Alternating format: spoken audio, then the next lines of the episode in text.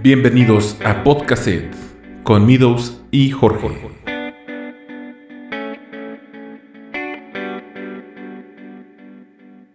Bienvenidos, escuchas a un nuevo episodio de Podcast Gracias por escucharnos la ocasión pasada y bienvenidos a este nuevo episodio donde vamos a estar hablando de las cosas que nos gustan y las cosas que no nos gustan, pero con este enfoque como en Twitter cuando hacen estas preguntitas de que si eres Team A o Team B, por ejemplo, Team Apple o Team Android. Así vamos a estar haciendo este ejercicio donde yo le voy a preguntar a Jorge si él es Team A o Team B y vamos a decir por qué. Y yo también voy a contestar de cuál es mi preferencia y voy a dar la razón. Entonces, Jorge, ¿cómo estás?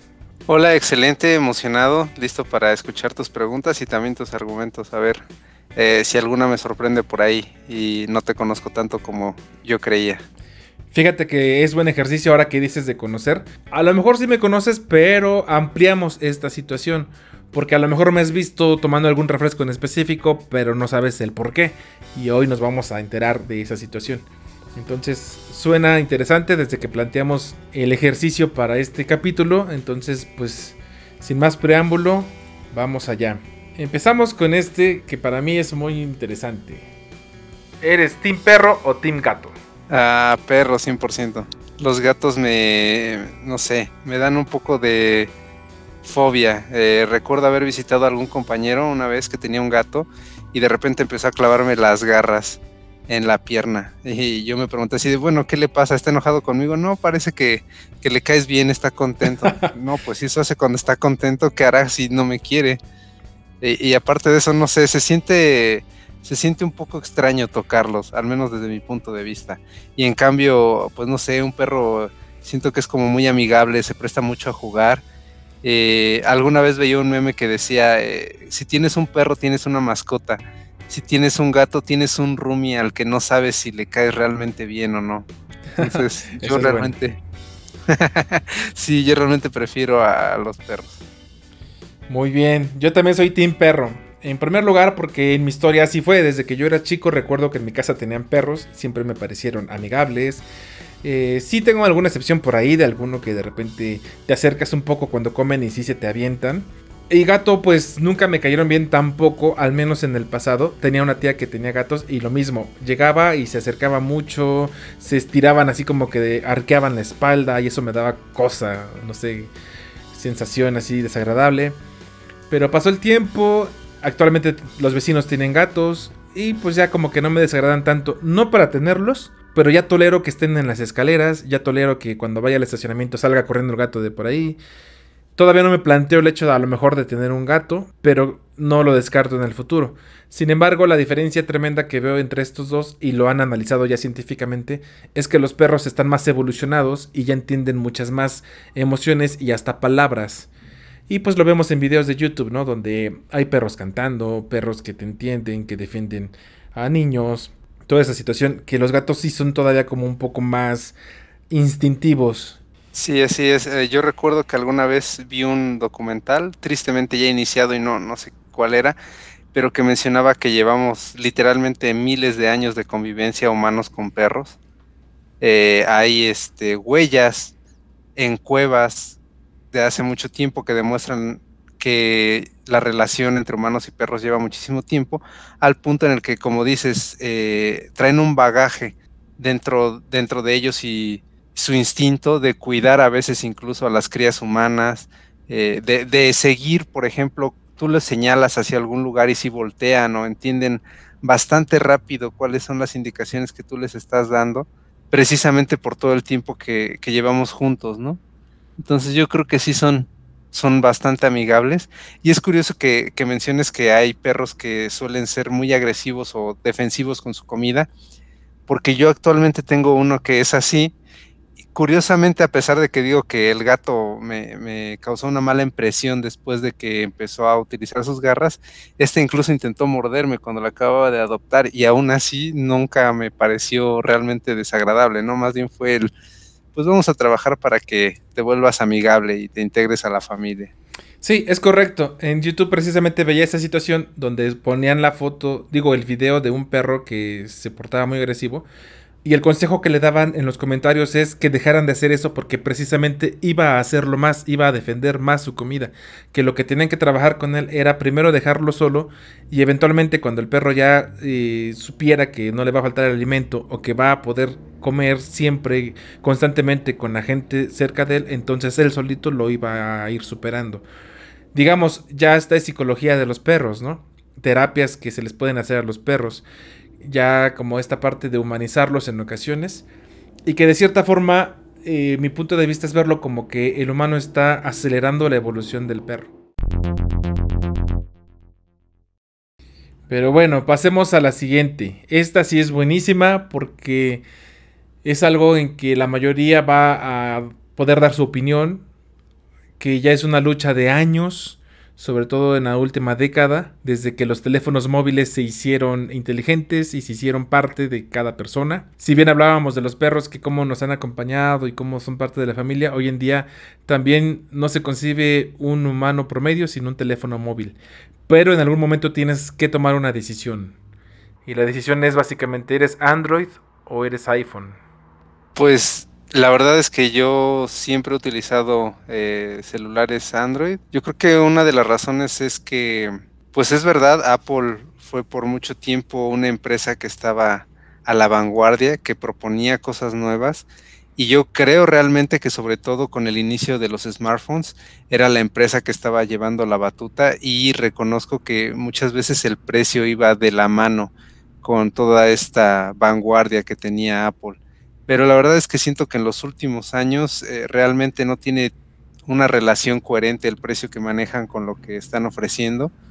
Sí es cierto que son productos de calidad, pero aún así no siento que se justifique, incluso con los gastos de desarrollo y de investigación y, las nuevas tecnologías que proponen, siento que totalmente ya están disparados los precios de, de esta marca y que más bien sus dispositivos son símbolos de estatus. Ya ni siquiera es un tema de plantear si, si el aparato realmente tiene un desempeño que, que pueda representar ese precio. O sea, regularmente cuando, cuando se debate en este tema, las personas que están a favor de Apple dicen, no, pero es que es un producto excelente y todo. Sí, pero dejando de lado eso, la relación eh, de lo que obtienes por el precio es realmente poco balanceada. Yo diría que debido a eso, pues 100% me quedo con, con Android. Eh, por ahí hay algunas opciones que no están muy maduras o que en su momento no pegaron, como fue el Firefox OS.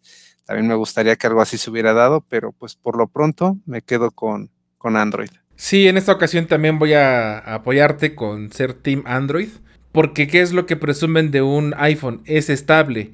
Y dices, bueno, a lo mejor el Android no lo es tanto, pero tampoco es un abismo o tampoco es un tema que yo considere muy importante para decir que ya no es funcional un teléfono. Y sin embargo hay un tema que, aunque no parece funcional para muchos que les he comentado, para mí sí lo es, y es la configuración. El iPhone generalmente sí puedes configurar cosas, pero son muy pequeñas dentro de ya el tema que te ofrece, mientras que en Android tú puedes incluso hasta instalarle otro Android. Obviamente pierdes ahí tema de garantía y todo eso, pero por ejemplo yo soy de los que si viene con estas instalaciones de Telcel o estas marcas ya predeterminadas, yo me instalo el nuevo Android limpio y lo configuro a mi manera, como yo quiero, con el tipo de letra, con las aplicaciones, las formas de los iconos, las notificaciones que quiero, los sonidos, los tonos de llamada, todo eso a mí me gusta configurarlo, eh, personalizarlo. Y pues el precio se me hace razonable. Incluso hasta puedo llegar a soportar que el teléfono pueda ser un poco lento a veces porque en ocasiones he optado por no gastar mucho dinero. En algún momento dije no voy a gastar más de 5 mil pesos por un teléfono y me he comprado estos teléfonos que le llaman incluso de gama baja. Y bueno, esa es la razón por la cual yo me voy con Android. La siguiente pregunta sería, ¿qué prefieres? ¿Laptop o PC? Mm, pues yo creo que idealmente las dos, pero si tengo que quedarme solo con una opción, pues laptop precisamente por la posibilidad de llevarla a distintos lugares, ¿no? La portabilidad, que sí es verdad que tiene bastantes limitaciones, todos los temas de temperatura y demás que vienen con el uso de las laptops, pero eh, a mí sí me sirve mucho que sea portátil, entonces sí me quedaría con la laptop si es la única opción. Yo en ese caso creo que sí diría que depende del tiempo. En ocasiones, si estoy en casa trabajando desde casa, sí preferiría una PC porque suelen tener mejores características en cuanto a su performance. Y ya como dices, para una cuestión de salir a la oficina o incluso estando remoto en casa, pero pensando en salir al café, trabajar desde el café, o esta actitud que muchas veces tomamos de que, ah, me voy a casa de mi mamá, a casa de mi hermana, y trabajo desde allá porque finalmente no importa, estoy remoto, ¿no? Y remoto es lo mismo en la Ciudad de México que en la ciudad de Tula, por ejemplo. Entonces ahí sí, pues sí conviene una laptop. Pero si yo tuviera que decidir, incluso a pesar de que no fuera tan portátil, yo sí me quedo con PC. ¿Tú de qué equipo eres? ¿De los que prefieren home office o de los que prefiere presencial? Yo creo que home office, siempre. Eh, en los poco más de 10 años de experiencia que tengo en el mundo laboral, creo que 8 han sido desde home office. Realmente lo prefiero, lo disfruto muchas personas ahora con el tema de la pandemia se quejan mucho de esa falta de convivencia que se da en la oficina, el tomar el cafecito, el encontrarte con alguien en el pasillo y hablar un poco.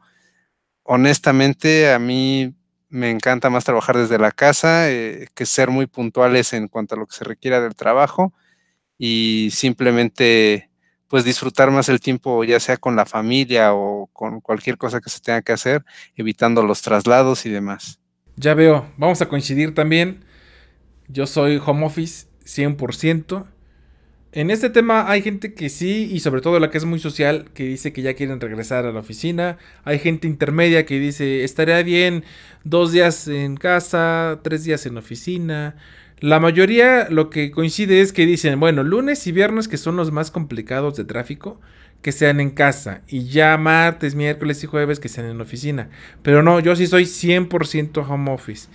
Al menos en lo que yo trabajo puedo hacer todo desde de manera remota. Hasta ahorita no me he encontrado una sola cosa en la que se diga que tenga que ir presencial. incluso hasta que te entreguen tu equipo se puede mandar por paquetería. Y alguien diría, bueno, firma de contrato. Hoy en día las firmas electrónicas son totalmente válidas y se puede hacer.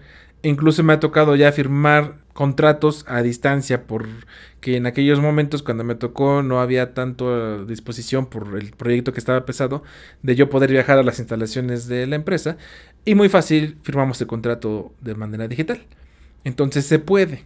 También la parte social a mí no me gusta tanto. La otra vez me preguntaban, dice, bueno, tú tienes hijos, ¿a poco te acomodas trabajando en casa con dos hijos? Y le digo, voltea, ¿cuánta gente está hablando ahorita? Era una oficina grande escuchabas el murmullo de por lo menos 10 personas. ¿Dónde vas a comparar 10 personas con dos personas pequeñas y que además controlas? Porque yo a mis hijos les puedo decir, a ver, siéntense, por favor guarden silencio porque voy a hacer una llamada o lo que sea. Y yo no puedo voltearme en una oficina y decirles, a ver, cállense, porque se lo toman a mal o hasta me meto en un problema administrativo, quizá. Entonces yo sí prefiero la casa. Hay gente que dice, es que el cafecito, el cumpleaños, el tamalito los viernes, eso a mí no me gusta. Usualmente soy de las personas que en cuanto empieza un proceso creativo, cada interrupción me afecta demasiado. Me rompen toda esa imaginación que estoy empezando a tener. Entonces, cuando llego y abro mi computadora y empiezo a imaginar el proceso, a dibujarlo, o incluso ya a codificar, y llegan, oye, que vente a partir del pastel, que vente a comer el tamal, hasta me desagrada porque es como una interrupción para mí. Entonces, a mí no me gusta. Y soy de los que dice, si quiero un tamal lo pido por alguna de esas empresas que te manda a domicilio. Y ya está. Excelente, solo, solo para agregar aquí un punto que no, que creo que no tomamos en cuenta, pero muchos han descubierto ahora con la pandemia. También el home office brinda la oportunidad de tal vez estar trabajando desde otra ciudad, ¿no? Tal vez incluso desde otro país y a lo mejor darte la oportunidad de conocer otras cosas, ¿no? Balancear tu trabajo de una manera diferente.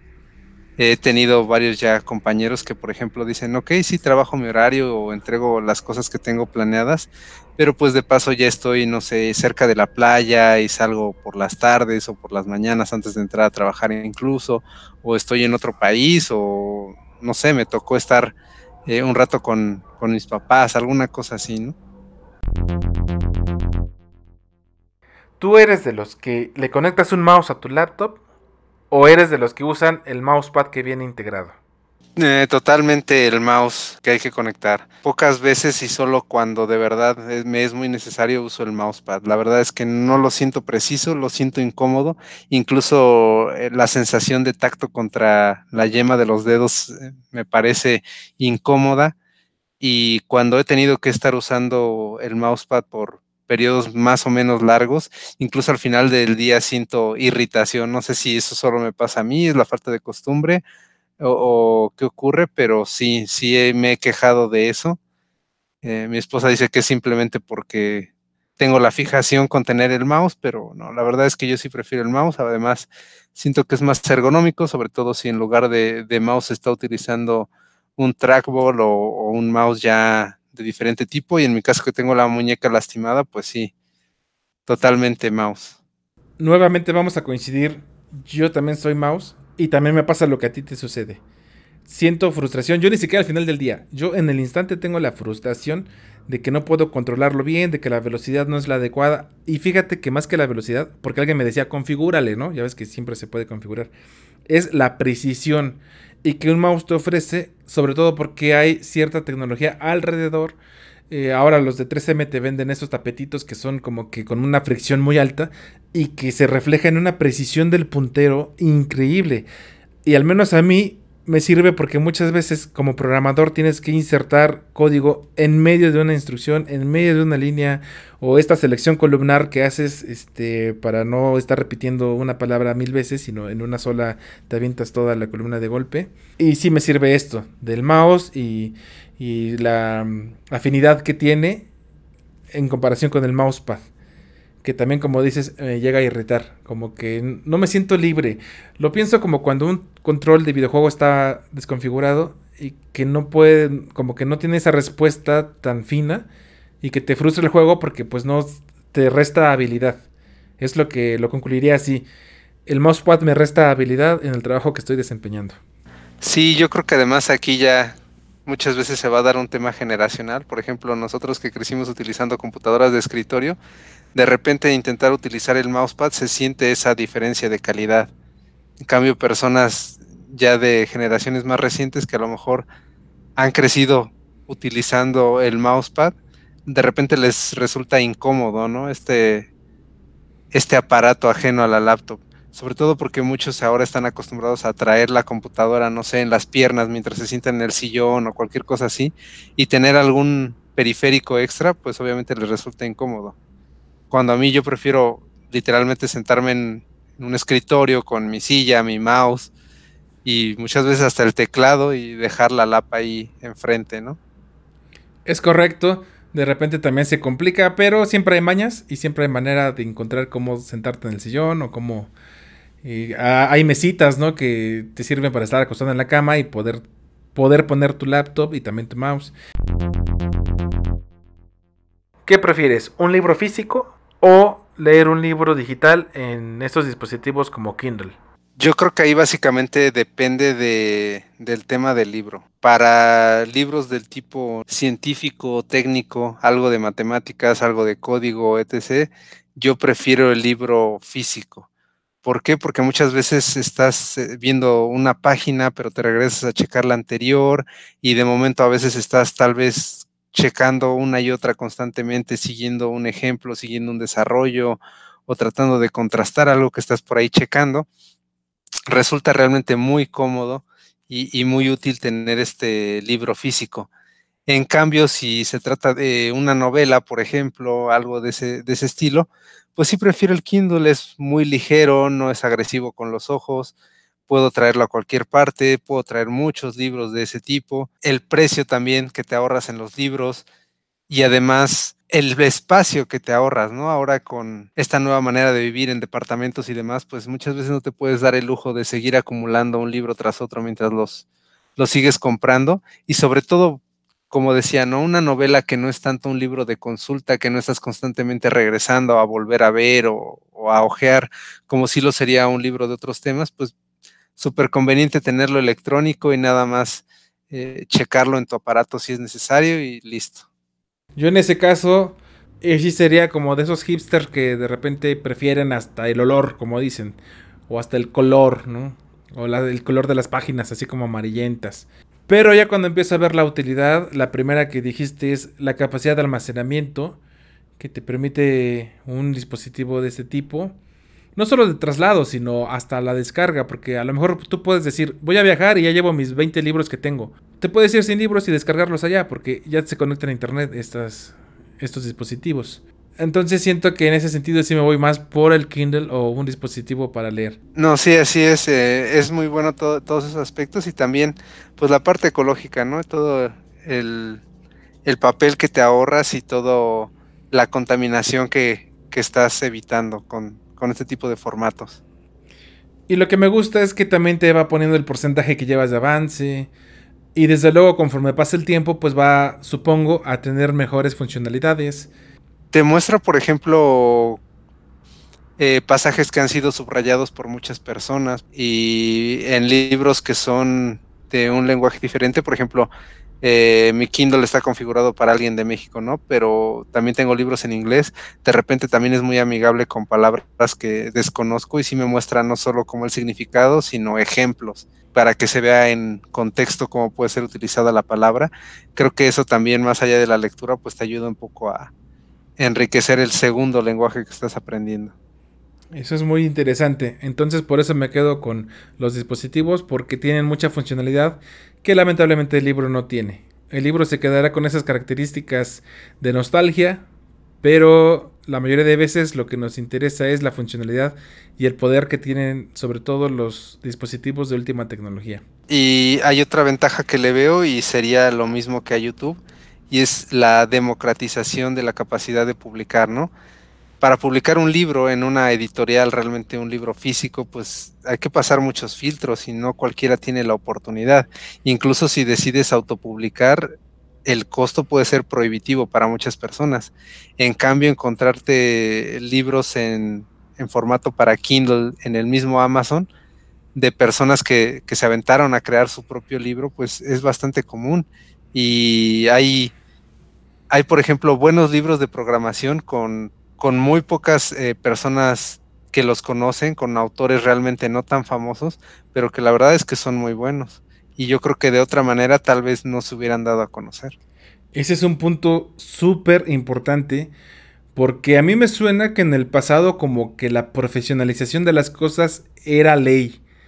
Tú lo acabas de comentar, con los libros, cómo editar un libro. En el caso de YouTube, antes, ¿cuál era el equivalente? Pues la televisión.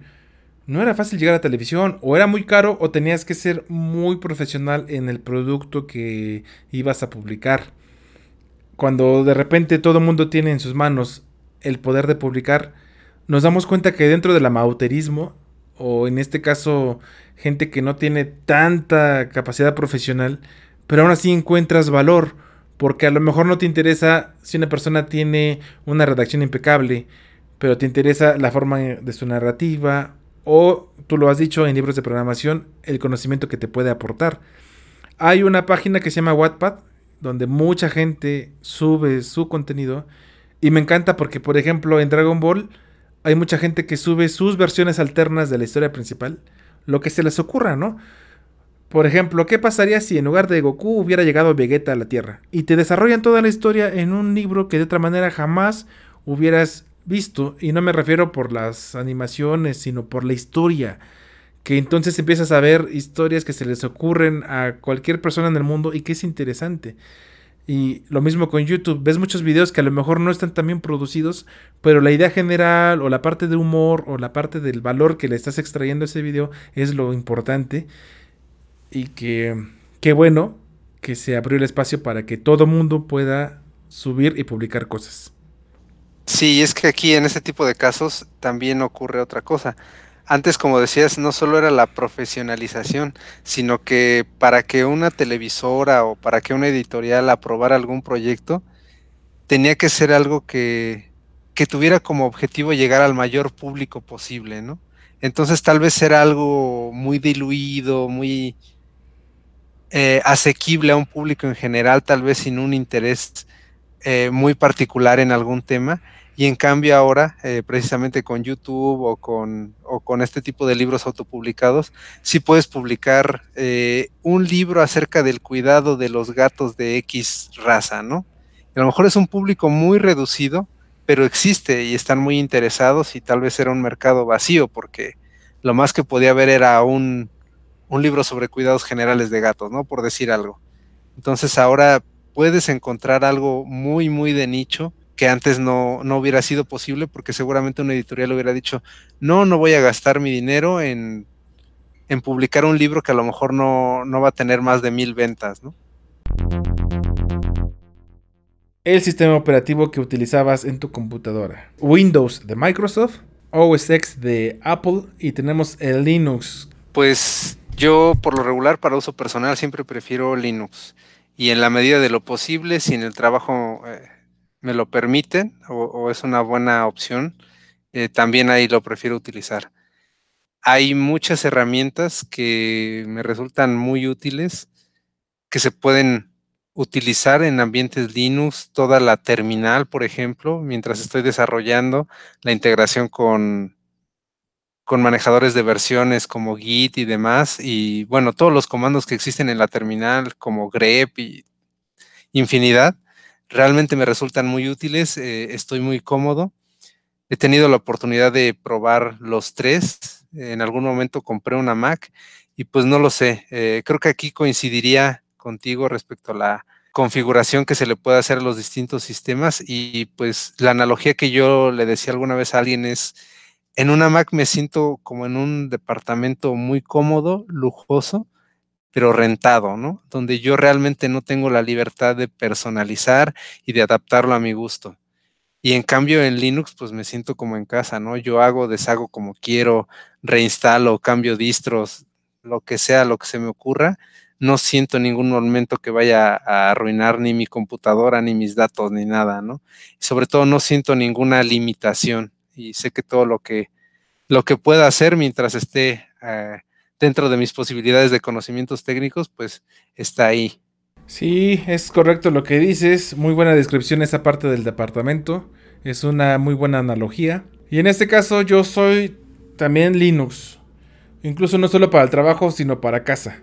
Eh, por muchos años yo tuve una computadora que conectaba a una pantalla plasma para fungía como lo que hoy en día es una televisión inteligente. La plasma no lo era, pero con una computadora conectada la hacía inteligente. Y usaba Ubuntu y principalmente por esta agilidad que tiene. Regularmente un sistema Linux no te carga programas de inicio como si lo hace Windows con el antivirus, con estas aplicaciones para estar revisando si hay actualizaciones de software y varias cosas. E incluso por ahí después descubrí que también puedes hacer una instalación limpia de Windows, porque es usual que cuando tú compras una computadora HP, Lenovo, venga con muchas aplicaciones propias de sus marcas, pero a pesar de hacer la instalación limpia y que sí se nota cómo se agiliza el sistema, un Linux siempre va a ser más ágil y pues muy personalizable, porque si bien Windows puedes poner imágenes de fondo, puedes cambiar ciertas cosas, en Linux tienes abierta la puerta todavía a hacer muchas más personalizaciones. Sí, yo creo que, bueno, su, eficiencia es incuestionable si vemos que la mayoría de los servidores web del mundo son Linux e incluso los servidores de Azure son Linux, ¿no? Entonces, eso demuestra que es un sistema operativo fiable. Los otros, por supuesto, tienen su, su razón de ser y su uso. No creo que pudiera ser uno sobre los otros, ¿no? Más bien es dependiendo del público y el uso. Sobre todo los, los Windows son al parecer todavía muy, muy usados en sistemas de oficina, ¿no? Donde hay muchas personas que no necesariamente se sienten cómodos eh, manejando detalles técnicos de las computadoras y prefieren el Outlook y el Office y se acabó, ¿no? Y el Excel. Y pues, ajá, así es. Y, y pues las Mac obviamente han han tenido mucha popularidad entre personas que se dedican a cosas creativas, de diseño y cosas de ese tipo. Yo creo que tienen sus, usos muy específicos, pero como un sistema operativo de, uso general, yo siempre recomendaría Linux. Sí, esta agilidad es muy importante. Incluso las personas a veces lo que sucede es que como no lo saben manejar o no lo quieren manejar, eh, optan por lo que ya está preestablecido o predefinido. Pero también hay muchas distribuciones de Linux que ya vienen predefinidas y que ya no tienes que configurar nada más. Que se actualizan como hoy en día se actualiza un teléfono, es decir, de manera automática. Y que no requieres hacer más cosas. Y sin embargo puedes gozar y disfrutar la agilidad que tiene. insisto, al no, al no precargar programas o al no aventar tanto aplicativo de inicio.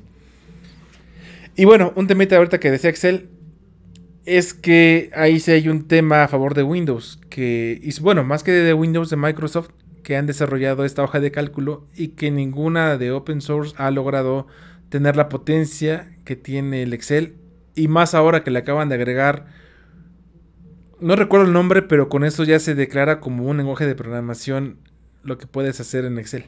Porque realmente potenciaron ya todos los cálculos que se pueden hacer. Entonces sí, ningún equivalente tiene el potencial que actualmente tiene Excel.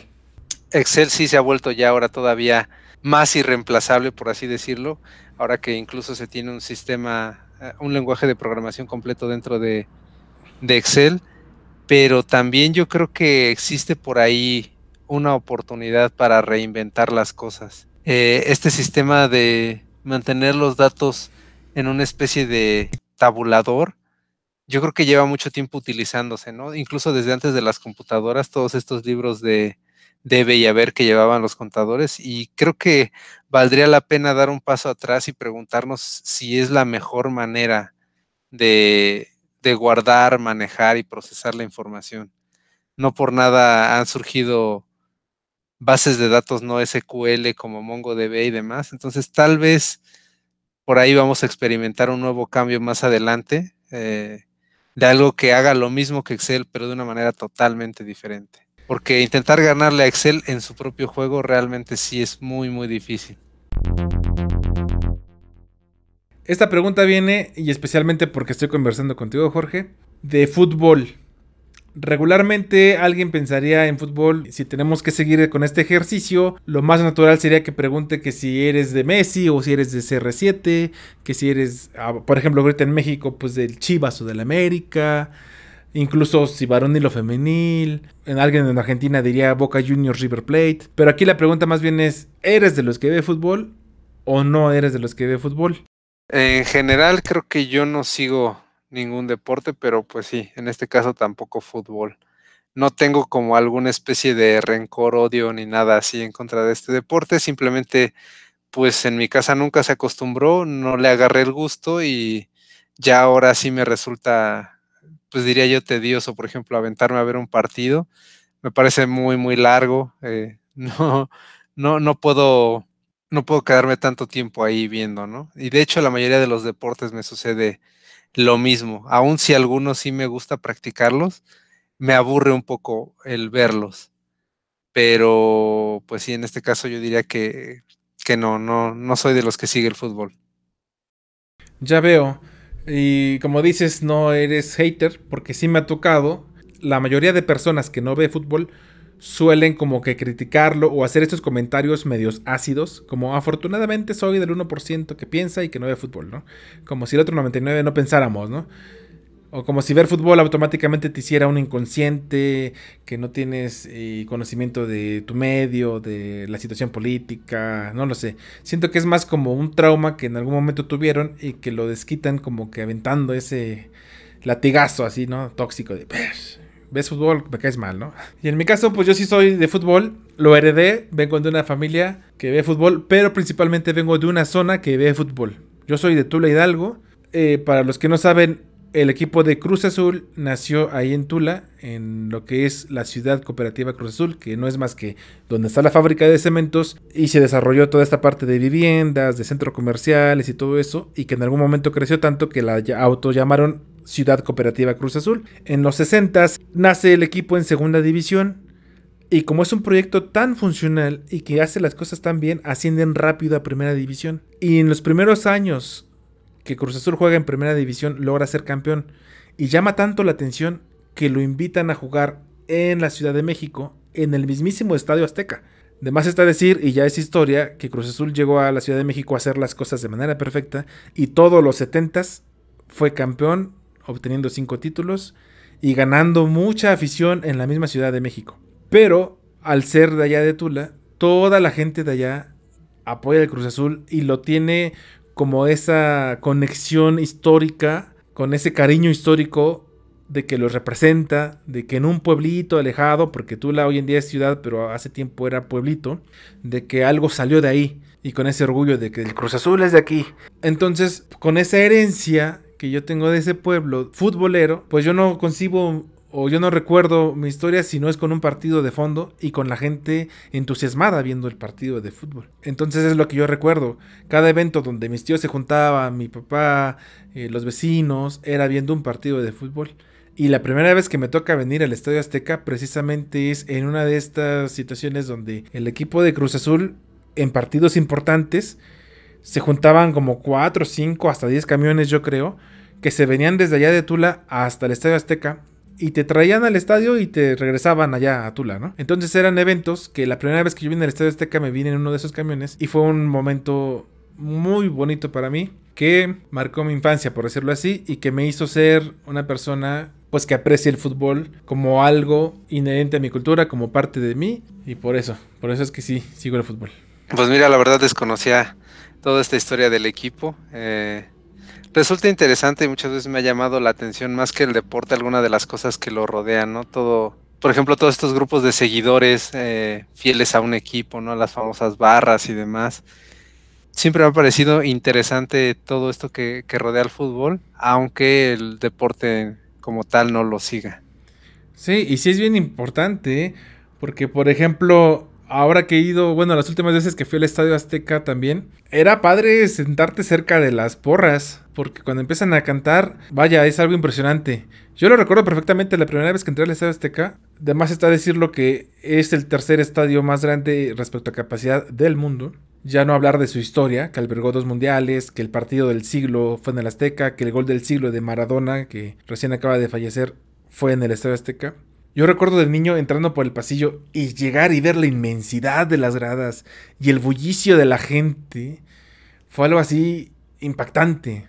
Y cuando las porras esas empiezan a cantar, no hay palabras, es, esa euforia se te contagia automáticamente. Al grado de que yo hoy en día hay veces que invito a la gente, por ejemplo, mis suegros, les digo, vamos al estadio, ni siquiera porque te gusta el fútbol, sino el simple evento de asistir al Estadio Azteca, y solo el Estadio Azteca en este caso, es muy importante. Y lo digo así por el tamaño que tiene y el peso histórico, porque he ido a otros estadios, por ejemplo el azul del Cruz Azul, no es lo mismo. Sí está bonito, está curioso porque cuando entras al estadio entras hasta la parte de arriba y el, está en un hoyo, por decirlo así, el Estadio Azul. Pero el, peso que tiene el Estadio Azteca es totalmente distinto.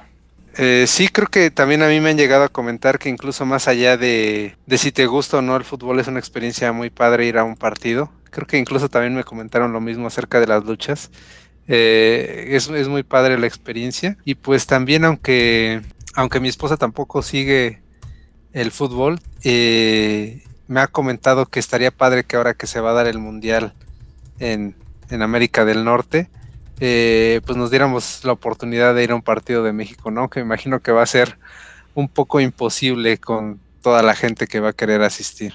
Sí, el tema con eh, los mundiales es que son muy demandados. Entonces sí es difícil comprar boletos. Tengo un cuate eh, que él va a los mundiales y los tiene que comprar meses antes tienen que estar cazando porque al día de hoy eh, la página de la FIFA o empresas que venden ese tipo de boletos están anunciando qué día van a salir a la venta y tienen que estar en el minuto y segundo exacto al pendiente para comprar el primero que se les pues se les facilite comprar y con precios un poco elevados a veces. Entonces sí sí está un poco complicado. Vámonos a otra cosa de tecnología. Se me ocurre ahorita, por ejemplo, algo bien importante y que a lo mejor también tiene que ver con un poco de la brecha generacional. Es si tú prefieres utilizar efectivo o prefieres mejor utilizar aplicaciones del banco para hacer transferencias o para hacer pagos. Pues creo que lo, más cómodo es lo electrónico. Pero hay que reconocer que, por ejemplo, en el país hay muchos lugares en donde realmente aún no, no reciben siempre en medios electrónicos, ¿no? Siempre sí necesitas cargar con, con efectivo para los distintos lugares a los que vayas, sobre todo, por ejemplo, si sales de viaje y vas a, a uno de estos famosos pueblos mágicos, pues muchas veces sí necesitas traer efectivo en mano. Pero si la opción está disponible, prefiero eh, medios electrónicos para realizar el pago. Eh, es mucho más cómodo. Existe también, sobre todo, un registro de las transacciones que te puede ayudar también para después verificar en dónde has estado gastando y demás. Y pues obviamente también está el tema de la, de la seguridad, ¿no? Muchas veces cargando el, el efectivo en la mano, pues eso es ya irreemplazable. En cambio, si te quitan el celular, pues simplemente es la pérdida del teléfono, ¿no? Pero más allá de eso, no hay, no hay pérdida. Incluso si te quitan las tarjetas, pues se reporta como robada y probablemente no alcanzaron a hacer nada. Sobre todo la seguridad y hablando en un país como en el que estamos en México, que en cualquier momento te asaltan. Yo también soy de los que prefiere los medios electrónicos. Siento que es más fácil, tú lo has dicho, llevas un registro y solamente tuvo un incidente, algunos se acordarán, que falló el sistema de cobros. En este caso era Prosa. Un fallo en esta empresa de Prosa hizo que no se pudieran procesar cobros en tarjetas de débito, de crédito, incluso ni siquiera se podía sacar dinero de cajeros electrónicos. Pero ha sido un incidente de única vez. Y pues de ahí en fuera los beneficios que siempre tienes, es decir, por un incidente de una vez no voy a dejar de usar los medios electrónicos. Y siento que tienen mayor poder. Ahora también con esa manera de que puedes hacer retiros sin tarjeta, y todo eso, siento que tiene más poder. Yo creo que no va a pasar mucho tiempo para que estemos como en un pueblo en Suecia, donde ya todo es electrónico, pero en este caso están sufriendo mucho los adultos mayores porque ya no encuentran en dónde retirar efectivo. Una de las medidas del gobierno fue lanzar camioncitos para que llevaban el cajero en ese camioncito y poder ir pasando entre las, las colonias y los pueblos. Pero como dicen en entrevistas eh, estos adultos mayores, pues no es suficiente porque nunca sabes a qué hora va a pasar el camión. O peor, ya sacaron su dinero, van a una cafetería y les dicen no te acepto efectivo. Entonces es desde un punto de vista como una discriminación que están sufriendo ya las personas mayores y que como ellos dicen no tienen la capacidad para adquirir todo ese contexto moderno de manejar dinero digital.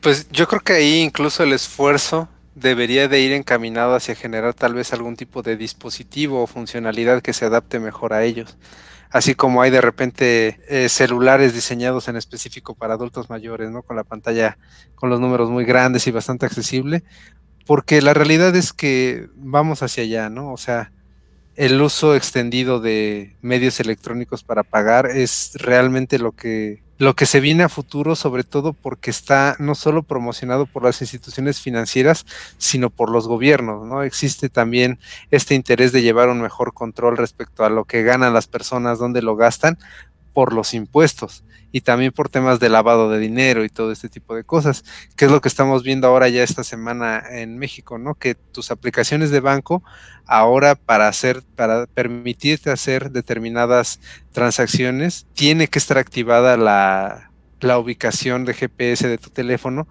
para evitar temas de lavado de dinero. Entonces, igualmente por cosas relacionadas con impuestos, muy probablemente pues para ellos es más fácil que solo existan medios electrónicos y puedan con toda claridad eh, verificar y llevar un registro, rastrear totalmente todos los movimientos que hagas, de dónde viene tu dinero y demás.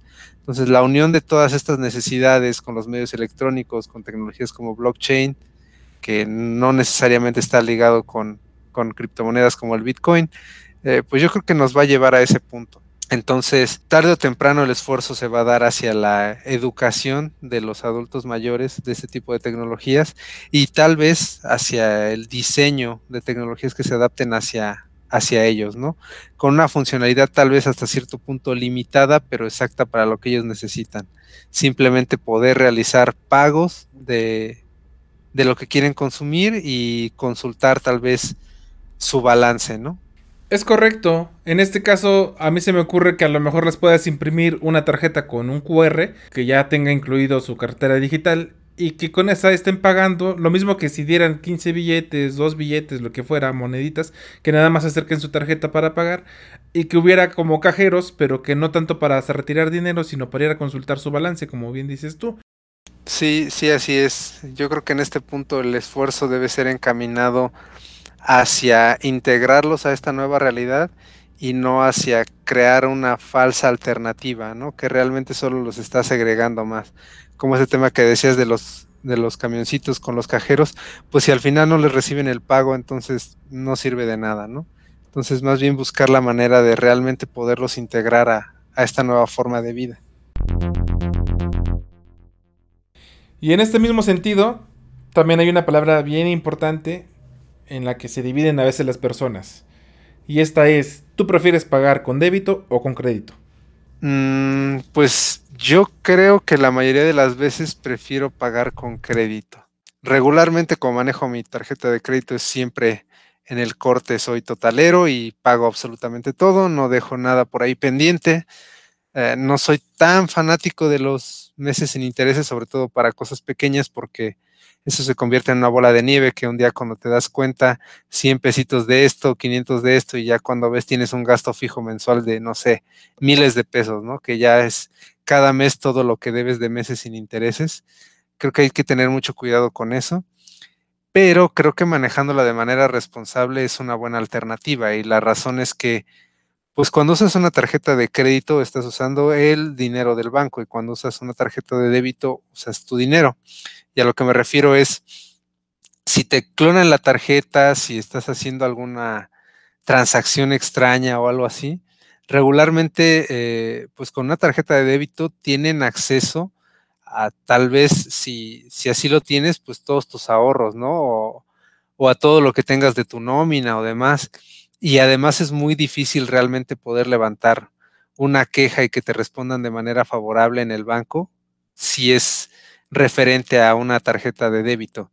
En cambio, con una tarjeta de crédito, pues obviamente existe un límite establecido desde antes, incluso muchas tienen ese límite configurable, a lo mejor tu límite real es, no sé, de 70 mil pesos, pero puedes decir, no, lo voy a configurar a 10 y solo si lo necesito lo amplío, etc. Y pues muchos bancos tienen mayores candados o mayores sistemas de seguridad aplicados a las tarjetas de crédito. A mí me ha llegado a suceder precisamente con mi banco que en una ocasión me habían clonado mi tarjeta, alguien intentó hacer eh, una recarga a un iPhone, me parece, y sí me llamaron así de, ¿eres tú quien está haciendo esto? Porque se, se, registra como una actividad fuera de tu patrón de comportamiento y queremos saber si no eres tú para cancelar la tarjeta ahorita y en unos cuantos días te llega. Cosa que la verdad no he visto tan frecuente con tarjetas de débito como que te dejan hacer y deshacer como quieras. En ese sentido, yo creo que simplemente por la seguridad que, que ellos mismos se, se brindan con las tarjetas de crédito, resulta muy conveniente. Fíjate que yo, en este caso, sí me dejé llevar un poco por la inercia. Siempre he tenido como punto principal tener finanzas sanas y en ese mismo sentido he procurado no endeudarme. El crédito, aunque sé que se puede manejar a tu favor, usualmente yo sí lo he visto más o lo he satanizado un poco más en que no me gusta endeudarme. Y si soy más como que de, como dices tú, de si puedo comprarlo completo, lo compro completo y muchas de las veces prefiero no comprarlo. Por ejemplo, si me alcanza para un Xbox y en su momento lo hice, lo compré eh, de contado. No, no me aventé meses sin intereses. Evidentemente hay cosas que no puedes pagar de contado porque son muy caras. Por ejemplo, un refrigerador, un colchón o hasta un coche quizá pero sí, sí me dejé llevar por esa inercia, porque por mucho tiempo mi forma de usar las cosas era que en cuanto tenía mis ingresos, yo apartaba a una cuenta específica de débito el dinero corriente, por decirlo así, el tope que yo mismo me ponía para gastar en esa quincena o en ese mes, lo aventaba a esa cuenta y andaba con esa tarjeta de débito y era con la que andaba pagando. Ya a lo mejor perdiéndome lo que muchos dicen, la ventaja de los puntos eh, y todo eso, ¿no? que finalmente mantener finanzas sanas no va con que si usas crédito o débito, sino más bien que tanto lo liquides, como dices tú, apenas llega el corte liquidas todo y no te quedas con deudas. Que pues sí, sí tiene sus, sus ventajas y desventajas a ambos lados. Sobre todo si he notado mucho que hay personas que realmente no controlan, por ejemplo, el uso de las tarjetas de crédito y de repente ya es así de, pero ¿en qué momento se gastó? ¿no? ¿Cómo es que debo tanto? Yo creo que tiene sus, sus ventajas, hay algunas que tienen prestaciones interesantes, los puntos, como dices, algunas que dan millas o algún otro tipo de, prestaciones, ¿no? Eh, tal vez incluso algunas que te dicen si, si domicilias el pago de tu, de tu luz o de tu predio o algo así, pues te regresamos un porcentaje o algunas que incluso en algunas tiendas te dicen, si pagas con esta tarjeta aquí, te regresamos un porcentaje de lo comprado, además de los puntos que te llevarías, o son puntos dobles, o cosas así. Creo que vale la pena, no sé, tal vez dedicarle ahí un ratito y ver si alguna es conveniente o no. Digo, realmente lo ideal es, pues si tienes dinero para pagarlo todo así, de contado, pues, ¿qué más da, no? Pero igual y por ahí hay alguna ventaja que podría sacar. Ahora vamos a pregunta de viajes. ¿Tú qué prefieres, ir a la playa o ir a una montaña o una cabaña, por ejemplo? Mm, pues yo creo que como en todo existen sus pros y sus contras y sus ocasiones en las que prefieres una cosa o la otra. Pero, por ejemplo, aunque me gusta mucho el paisaje y de repente también el clima de la montaña, la verdad es que, por ejemplo, a mí no me gusta acampar. Y pues yo creo que en este caso sí me iría por, por la playa, por ejemplo. Yo en definitiva me voy por la montaña. Y especialmente no tanto porque me guste mucho, sino porque detesto la playa. En este caso no tolero el clima caliente, específicamente caliente húmedo, que te esté sudando las manos, eh, toda la arena que se te queda pegada. Adicional a que no soy fan de la comida de mariscos, camarones, todo eso. No me gustan, los llego a comer, pero no es algo que yo ande buscando comprar o entrar a un restaurante de mariscos. En cambio, me gusta mucho el frío por esta invitación, al menos desde mi visión, que hace a comerte unos chilaquiles, tomarte un cafecito. Y bueno, porque les decía anteriormente, soy de Tula. En Tula hay un clima un poquito más extremo que en la Ciudad de México. Es decir, el calor es más fuerte, pero el frío también es más fuerte. En Tula es usual que en el invierno se te congela todo el agua, este, que el frío es fuerte, que sí te penetras en los huesos de pronto, como dicen.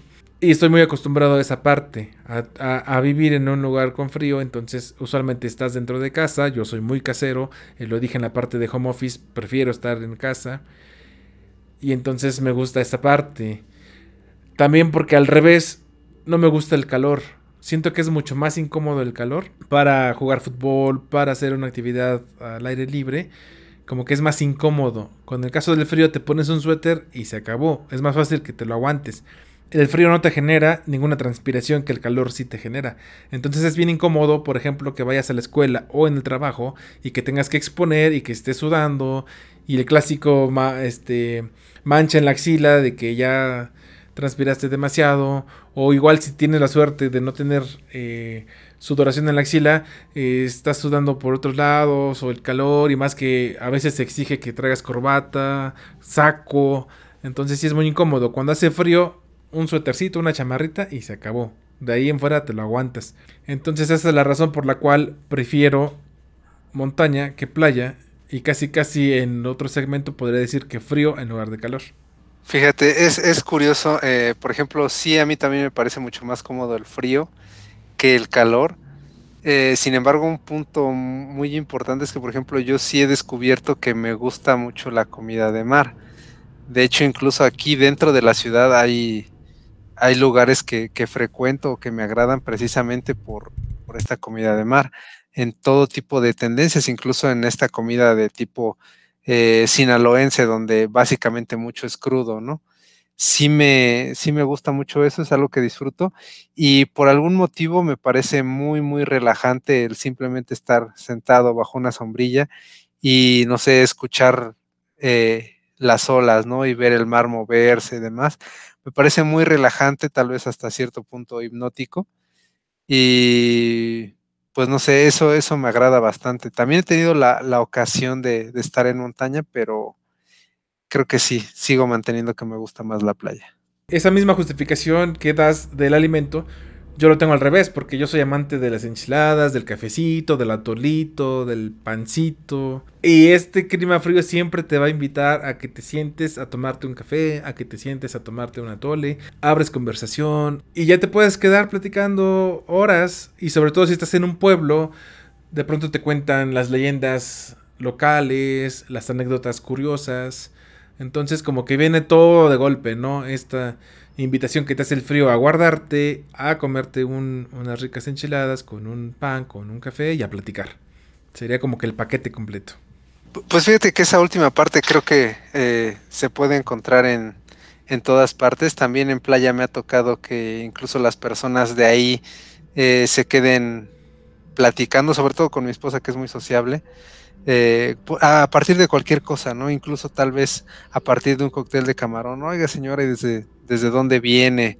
Eh, ¿Dónde lo compra? ¿Cuánto tiempo lleva vendiendo aquí? Etc. la, plática creo yo que no depende tanto de, del clima, pero eh, sí concuerdo contigo que tal vez el ambiente relajado de un café se presta más a la conversación que muchas veces en la playa, ¿no? Que aunque también es posible encontrar cafés y demás, es más común la, la bebida fresca, ¿no? Incluso este, estamos hablando más cercano hacia piñas coladas y cosas así que a un café. Sí, claro, porque recordemos, por ejemplo, en Veracruz está la parroquia, a dos cuadras del mar, y es un café que es muy concurrido, mucha gente, incluso hay quienes te dicen, si no fuiste a la parroquia, no fuiste a Veracruz. Cosas como esas, ¿no? Así es, de hecho yo cuando fui al, al carnaval de Veracruz, había tanta gente que tristemente yo no fui a la parroquia, parece que aunque fui al carnaval, no fui a Veracruz. ¿Tú qué prefieres? ¿Escuchar radio o escuchar podcast? Eh, escuchar podcast, sin duda. De hecho, creo que nunca escuché radio. Eh, más bien ahora que se popularizaron los podcasts los escucho.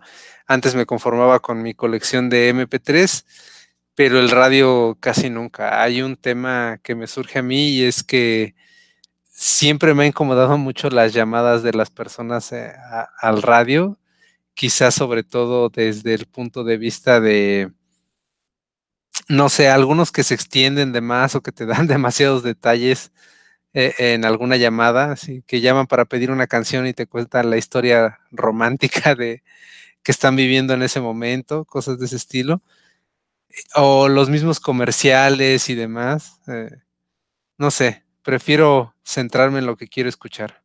Sí, la ventaja del podcast es precisamente por su propia definición, que si no la saben se las digo ahorita, viene de iPod y broadcasting. Broadcasting pues es cualquier emisión que se hace de un programa, ya sea en televisión, en radio. Y el iPod porque fue como la representación de un dispositivo móvil. Lo mismo pudieron haber dicho Wallman en lugar de iPod, pero se quedó esa de iPod. Entonces ahí viene la palabra podcast. iPod Broadcast. Y básicamente la funcionalidad eh, más bonita que tiene esto es que puedes descargar el contenido y escucharlo cuando tú quieras sin necesidad de conexión a internet. Esto que digo era muy útil en los inicios del internet porque si bien hoy en día tienes por medio de un plan telefónico acceso a internet y a muchos gigas, en el pasado tenías acceso pero a pocos gigas porque costaban caros o ni siquiera tenías acceso a internet. Incluso más antes, aunque ya había internet, ibas de viaje y no necesariamente había internet en el hotel en el que te quedabas o en cualquier lugar. Entonces era muy útil descargar estos programas y escucharlos en el autobús, eh, cuando se iba la luz, por ejemplo, y que no tenías, aunque tuvieras una computadora con internet y podías ver YouTube a lo mejor, si se va la luz, abres tu Wallman, abres tu iPod y te pones a escuchar este, los episodios de tu programa favorito. Esa es la ventaja que tiene el podcast. Y a mí la radio también me gusta porque pues yo crecí con eso. Entonces yo sí exploré mucho en estas radios. O sea, yo recuerdo ahorita, por ejemplo, Radio 590 La Pantera. La Pantera. Que era una estación de radio de rock, rock progresivo, que metían documentales, que metían éxitos, pero no de los populares. Por ejemplo, si te metían de Queen o te metían a Bohemian Rhapsody o We Will Rock You, We Are the Champions, sino te metían Spread Your Wings, otras canciones que no eran tan populares, a veces ni siquiera de los éxitos, como Your Mother's Down. Entonces, pues sí, para mí era bueno escuchar radio y sobre todo en un tiempo en el que no teníamos ni siquiera acceso a internet.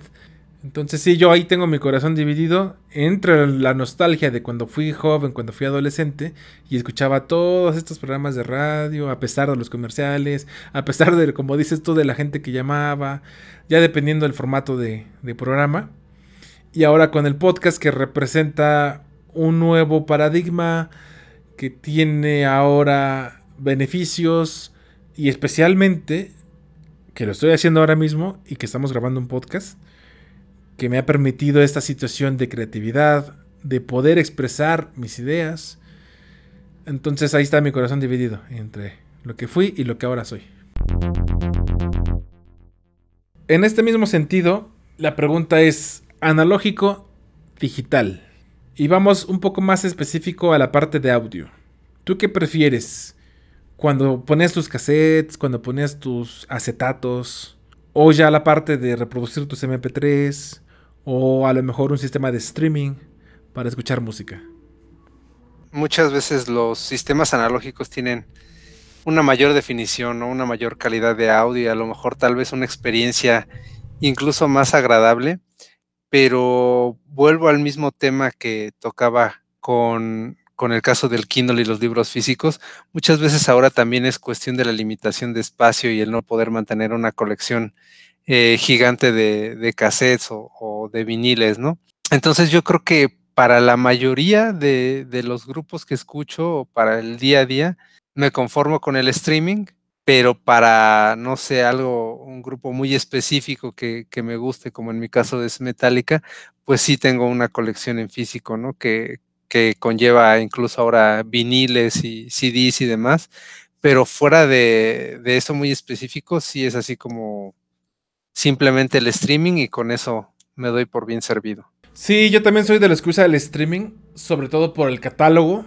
En el pasado yo consumía muy pocas canciones, era fan de Queen y de ahí en fuera solo escuchaba los éxitos más relevantes, pero estaba muy cerrado en Queen. Hoy me he abierto un poco más escucho más bandas de rock progresivo, escucho bandas, bueno, ya estoy casado, entonces también eso me ha traído de golpe todo lo que mi esposa escucha. Entonces ahorita ya estoy más abierto y el streaming pues sí me sirve, me sirve mucho, principalmente por ese gran catálogo. Pero hay algo que la parte analógica tiene y que es esa parte tangible. Especialmente para las personas que se pueden considerar coleccionistas o que tienen mucha fijación como yo la tuve en su momento con una banda, el que tengas el formato físico con el álbum, puedas ojearlo, ver las fotografías, ver el diseño del disco, ya sea en acetato, en CD, en cassette. Es algo muy bonito poder sentir y poder ver álbum tras álbum que tienes en tu colección de manera física, incluso hasta cómo los ordenas, ¿no? Si los tienes en una cajita o si los tienes pegados en la pared, en un portadiscos, todo eso. Adicional a la peculiaridad que tienen estos formatos, porque escuchar un acetato y sobre todo en un dispositivo de los de antes que tenían unas bocinotas gigantes y un sonido altísimo, este, con mucha potencia, pues va a ser siempre mejor un acetato. O el mismo cassette que aunque no tiene una gran calidad, pero que tiene su propia... El sonido que hace la cinta cuando roza con los cabezales es un sonido que hoy en día no lo tiene ningún MP3 o ningún streaming. Y ese sonido como que te pone una base, ese mismo ruido que también el acetato con aguja al rozar hace, pues también es como bonito, como que le da un toque especial. Sí, así es. No por nada muchas canciones modernas han tratado de introducir ese sonido al inicio de las canciones, ¿no? Tratando de, apelar a la, a la nostalgia para hacerte sentir mejor al escuchar sus canciones. Y bueno, pues ya para cerrar este tema, vámonos a un topic que me interesa mucho abordar y es la comida. Mientras daba mi opinión en algunos de los temas de qué prefería, ya salió el tema del alimento, pero ahorita vamos a ahondarlo un poquito más. Y yo creo que tenemos que partir primero de picante o no picante. ¿Con cuál te vas, Jorge? Picante, picante, siempre lo más picante que se pueda. Eh, al menos eh, en casa con mis papás, siempre la comida eh, fue muy picante. De hecho, hasta la fecha yo también me siento muy cómodo con comida de ese tipo. Eh, a diferencia, por ejemplo, de mi esposa que realmente no come nada de picante. Pero es muy común que yo vaya a algún lugar y sin temor alguno llene de salsa la, comida. incluso me molesta si pido chilaquiles o enchiladas y no pican. O sea, como para qué pediría unas enchiladas si no pican e, e, es un tema, ¿no? Y recuerdo que en algunas ocasiones sí me he encontrado con, verdaderos retos. Alguna vez en, Aguascalientes, en la feria de San Marcos, eh, comiendo un burrito, eh, me encontré con dos salsas que ambas me pareció que sabían bien, decidí mezclarlas y el resultado fue que sí fue demasiado picante. Eh, terminé incluso con la lengua inflamada, pero la verdad es que siento que ahí es donde donde realmente se disfruta la comida. Evidentemente, como dices, ahí hay muchas críticas, incluso mi cuñada me ha dicho que el picante en realidad no es un sabor, es un tipo de, dolor, que no hay papilas gustativas que detecten el picante, que es más bien una sensación de dolor a la que me he acostumbrado con la comida, pero pues digan lo que digan, yo así disfruto comer y me encanta. Eso, chingado. Yo también soy del picante. Le da un plus al alimento. Como bien dices tú, unas chilaquiles, unas enchiladas picosas. Puede ser doloroso, pero gusta esa situación. Creo que ha sido parte de la cultura y, por ejemplo, los que hemos crecido en una casa que en la que se come así, pues de repente llegas a un lugar donde no y no sé, suena raro, pero como que la comida no, no, no se disfruta igual. Sí, porque es, es, parte de la cultura, bien dices tú, no somos los únicos, hay muchos lugares en el mundo que si bien no tienen a lo mejor tan picante, tienen con muchas especias que al final de cuenta viene simulando lo que es el picor. Por ejemplo, los alemanes tienen una mostaza que es muy intensa, o los indios son los que tienen esta más costumbre de tener comida muy condimentada, que se acerca a lo que es lo picoso, por ser muy penetrante, como por ejemplo lo es el clavo y la canela, que por ejemplo de donde es mi esposa hacen mole de clavo y canela, y a lo mejor no pica, pero como es intenso en esa situación, también tiene pues sabor y, pues se aprecia un plato de, ese, de esas características. Sí, así es. Ahora, ahora que lo comentas, eh, un compañero de la India me mencionaba que ellos también comen eh, comida que se siente muy picante, pero me decía que ellos más que basarse en, el uso de, chile, eh, lo hacen a través del uso de especias, ¿no? Como la cúrcuma y demás, que por eso ellos al final obtienen tal vez vegetales muy condimentados, muy picantes, pero no realmente basados en el chile, aunque también en ese país se acostumbra mucho comida pues, con este tipo de, sensación, ¿no? De, sabor picante. Continuemos, ahora vamos a la parte de bebidas. ¿Eres de té o eres de café? Ah, yo creo que de té, eh, principalmente porque no tengo como mucho conocimiento de café. Soy, soy ignorante en el tema, entonces más allá del soluble o del que vaya a saber cuál sea que ofrezcan en las cafeterías de, de cadena, pues no conozco demasiado. Entonces, no, no he generado ningún tipo de atracción especial hacia esa bebida. Y en cambio el té, pues creo que es un sabor más... Eh, no hay un té que, realmente pueda ser malo, vaya. Un, un, té de manzanilla, de limón o de lo que sea, de cualquier marca de súper o, realmente natural con un poquito de miel, pues sabe bien. Y en cuanto a cafés, pues creo que sí me he dado cuenta que es muy visible cuando un café es de mala calidad o de buena calidad, pero la verdad es que yo no sé diferenciarlo, ni sabría pedirlo o buscarlo. Por lo tanto, en este caso, eh, debido a mi propia ignorancia, me quedaría con el té. Yo aprecio los dos, pero en un sentido abismal sí me voy por el café. Como dices tú, y obviamente todos estamos así en todos los temas, somos ignorantes al principio. Pero ese destino que te va llevando por cierto racimal específico, pues te va abriendo el conocimiento. Y a mí me pasó que cuando me casé yo ya tomaba puro café, como dices, de olla, que es el popular en México, en los pueblitos, en la cultura mexicana. Y lo que bien dices tú, en restaurantes, que usualmente es el café americano el que te, te venden. Pero con mi esposa empezamos a probar. Lo recuerdo que el punto de partida fue en el Oxxo, que vendían sobrecitos de Blasón, que es una marca de café, que cuando abrías el sobrecito ya tenía su propio papel arroz. Entonces fue muy fácil prepararlo en pocillo, porque en aquel tiempo ni cafetera teníamos, y nos sorprendió el sabor. A raíz de eso yendo al centro comercial empezamos a ver qué otras opciones hay, porque ya vimos que está el sobre rojo, el verde, el amarillo, y dices, bueno, ¿qué traen estos? Y ya empiezas a ver el café eh, americano, el expreso, el descafeinado es una grosería, es como el chile que no pica, ¿no? Ese sí, quitémoslo de aquí. Entonces empiezas a ver todo lo que hay. Y también tuve suerte que me tocó ir a Colombia en 2014. Entonces ¿Cuál va siendo mi sorpresa? Que yo acostumbrado a tomar café y ya de varios tipos, llego a un restaurante, me sirven el café, le tomo un traguito y digo, no seas mamón. ¿Por qué sabe tan diferente y tan bueno este café?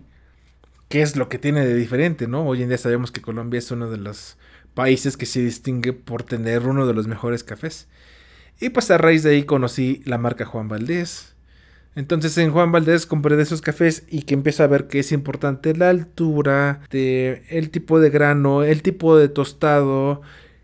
Y entonces empiezo a explorar toda esa parte. Em, empecé a tomar café muy tostado, café ligeramente tostado, café de altura este, media, de montaña. Y todo eso le empiezo a tomar el sabor. cuando empiezo a descubrir en México que el café de Veracruz sabe distinto al de Chiapas, al de Oaxaca, Puebla, que también produce café, entonces empiezo a ver toda esta diferencia que hay. Y al día de hoy, pues ya no me declaro conocedor, pero sí ya probo varios tipos de café, ya tengo mi favorito. Por ejemplo, de mi esposa es el de Chiapas, a mí el que me gusta es el de tostado intenso. Entonces ya estamos como que en ese sentido. ¿Y sabes cómo lo comparo? Que es como la cerveza. Porque ya ves que la cerveza también está que la oscura, que la clara, que la tipo Viena, que la tipo Munich.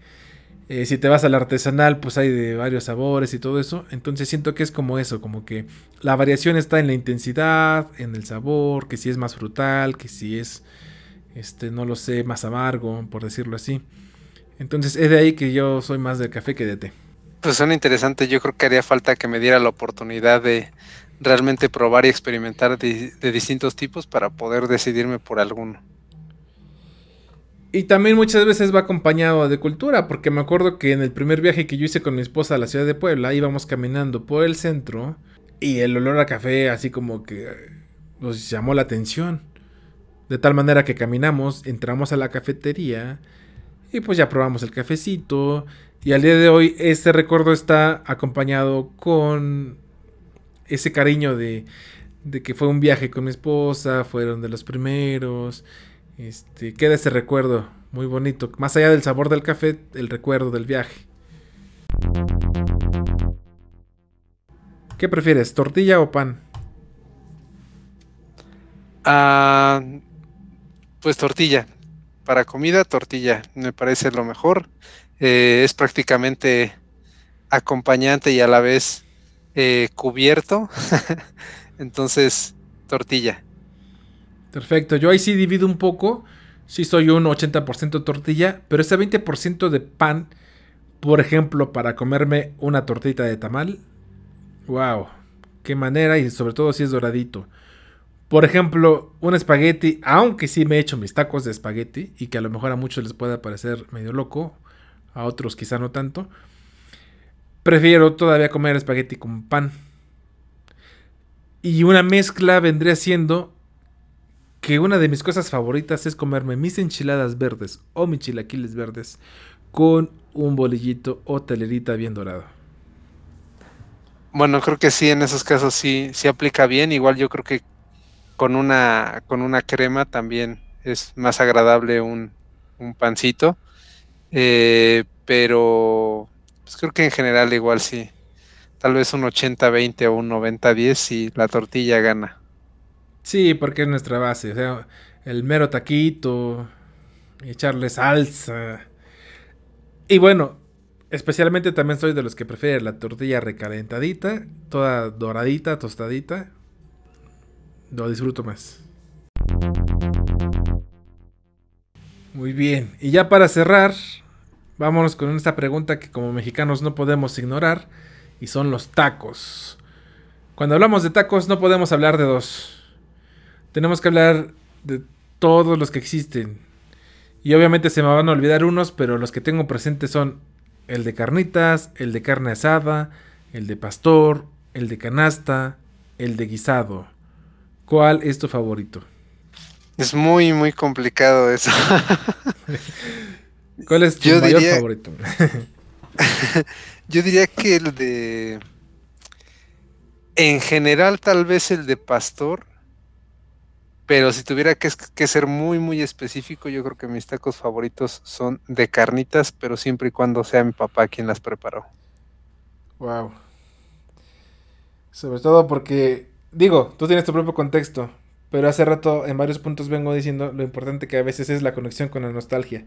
Entonces cuando tú ahorita dices, mi papá los preparó, se viene toda esta como que recuerdos de golpe, ¿no? Así de todo lo que significa a veces esa situación, todo el peso que tiene decir eso, ¿no? Y bueno, en el caso de mi papá que tiene como una receta bastante específica, digamos. Pero sí, así es, también pesa mucho el recuerdo, yo creo. Fíjate que me tienes que invitar, ¿eh? Porque pues suena que sí hay algo especial por ahí. Y sí, esto de las carnitas, eh, también lo voy a decir, es mi taco favorito. Por mucho. Yo sí soy taco de carnita, ya sea chamorro, costilla, maciza y con una salsa picosa. Sí, y ya después del, del de carnitas, pues pondría el de pastor, sobre todo porque es muy popular. Tanto en Tula como en la Ciudad de México. A cualquier lugar que sales, pues hay de estos taqueros que están haciendo principalmente el de pastor. Entonces ya ahí sería como por repetición. Porque ahorita es bien usual, incluso si ahorita salgo, encuentro una taquería y me compro unos tacos de pastor. Cosa que el de carnitas ahorita no encontraría tan fácil. Sí, como que es por horarios. Casi siempre las carnitas están en las mañanas. Y el de canasta, pues también tiene su, su, su saborcito, ¿eh? Estos de papa, de frijoles, de chicharroncito con salsa verde, que también los pongo en tercer lugar. Ya los de asada y guisado, eso ya que se peleen por el 3% restante. sí, yo creo que sí, aunque creo que también te faltaron los famosos de suadero, de tripa, de todo esto. Sí, fíjate que hay una diferencia en Tula, donde yo, este, de la taquería que hay ahí, porque el señor que hace los tacos pone una asador, le puedo decir así, pero es como una charola más bien. Y donde avienta toda la carne con el aceite y hace de varios tipos, como dices tú, suadero, chamorro, longaniza. Y hasta avienta pollo. Entonces, siempre fui criticado por mi familia porque cuando íbamos ahí pedía de pollo. En Tula es bien común que también te venden las flautas o las enchiladas y el taco de pollo te lo venden no enrollado, sino nada más dobladito. Lo que aquí le llamarían quesadilla, pues. Entonces, me criticaban mucho porque decían, pues ¿por qué no te compras unos tacos? Pero yo decía, no, es que estos tacos de los de tortilla chiquita de pollo con este señor toma otro sabor porque está en medio de toda la carne asándose. Entonces ese pollo, aparte de que es súper suavecito, toma el saborcito de toda la grasita de las otras carnes que van soltando. Entonces también es un sabor muy peculiar. un pollo ya combinado con todo.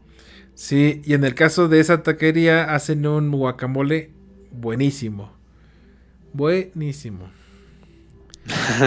Real, sobre todo, porque aquí ya ves que hasta en YouTube te dicen cómo hacer un guacamole con calabaza que parezca guacamole. Y dicen, nada, no, Y si te das cuenta. sí. Yo creo que. Sí, te das cuenta. Yo creo que la mayoría de gente que es de fuera y ha llegado a la Ciudad de México o que es de la ciudad y que ha tenido la oportunidad de ir saliendo de estados, se ha dado cuenta que en la Ciudad de México tenemos el alimento de muchas partes de la República, pero que queda como en una imitación, en el mejor de los casos, solo una buena imitación. Y el alimento fuera de la Ciudad de México es mucho mejor. Al final de cuentas queda opinión, pero en la mía es así. El alimento fuera de la Ciudad de México está con mejor sazón, mejor preparado. Y en este caso que hablo específico, allá en Tula, el guacamole en la taquería que yo como tacos es mucho mejor y que no lo he encontrado en ninguna taquería aquí en la Ciudad de México. Sí, yo creo que eso es verdad. Eh, mi familia, tanto del lado paterno como materno, no son de la ciudad y sí es verdad, cuando llegamos a, salir en, en el interior es mucho más rica la comida. Y bueno, ya se me antojó. Pues bueno, Jorge, muchas gracias por esta conversación. Se hizo un poquito amplia, pero porque eso es lo bonito, ¿no? De estar conversando, salen todas estas cosas que a veces uno recuerda a su pueblo, sus orígenes, la familia. A veces el recordar un buen alimento también viene acompañado de una buena historia, de mucha nostalgia. Entonces, qué agradable platicar esos temas. Sí, así es, y muchas gracias a ti. Temas muy interesantes. Ahora ya nos conocemos un poco mejor también. Sí que, qué excelente. Y bueno, pues con esto concluyo. Damos por concluido pues el segundo episodio de Podcast. Muchas gracias por acompañarnos y nos vemos en un siguiente episodio.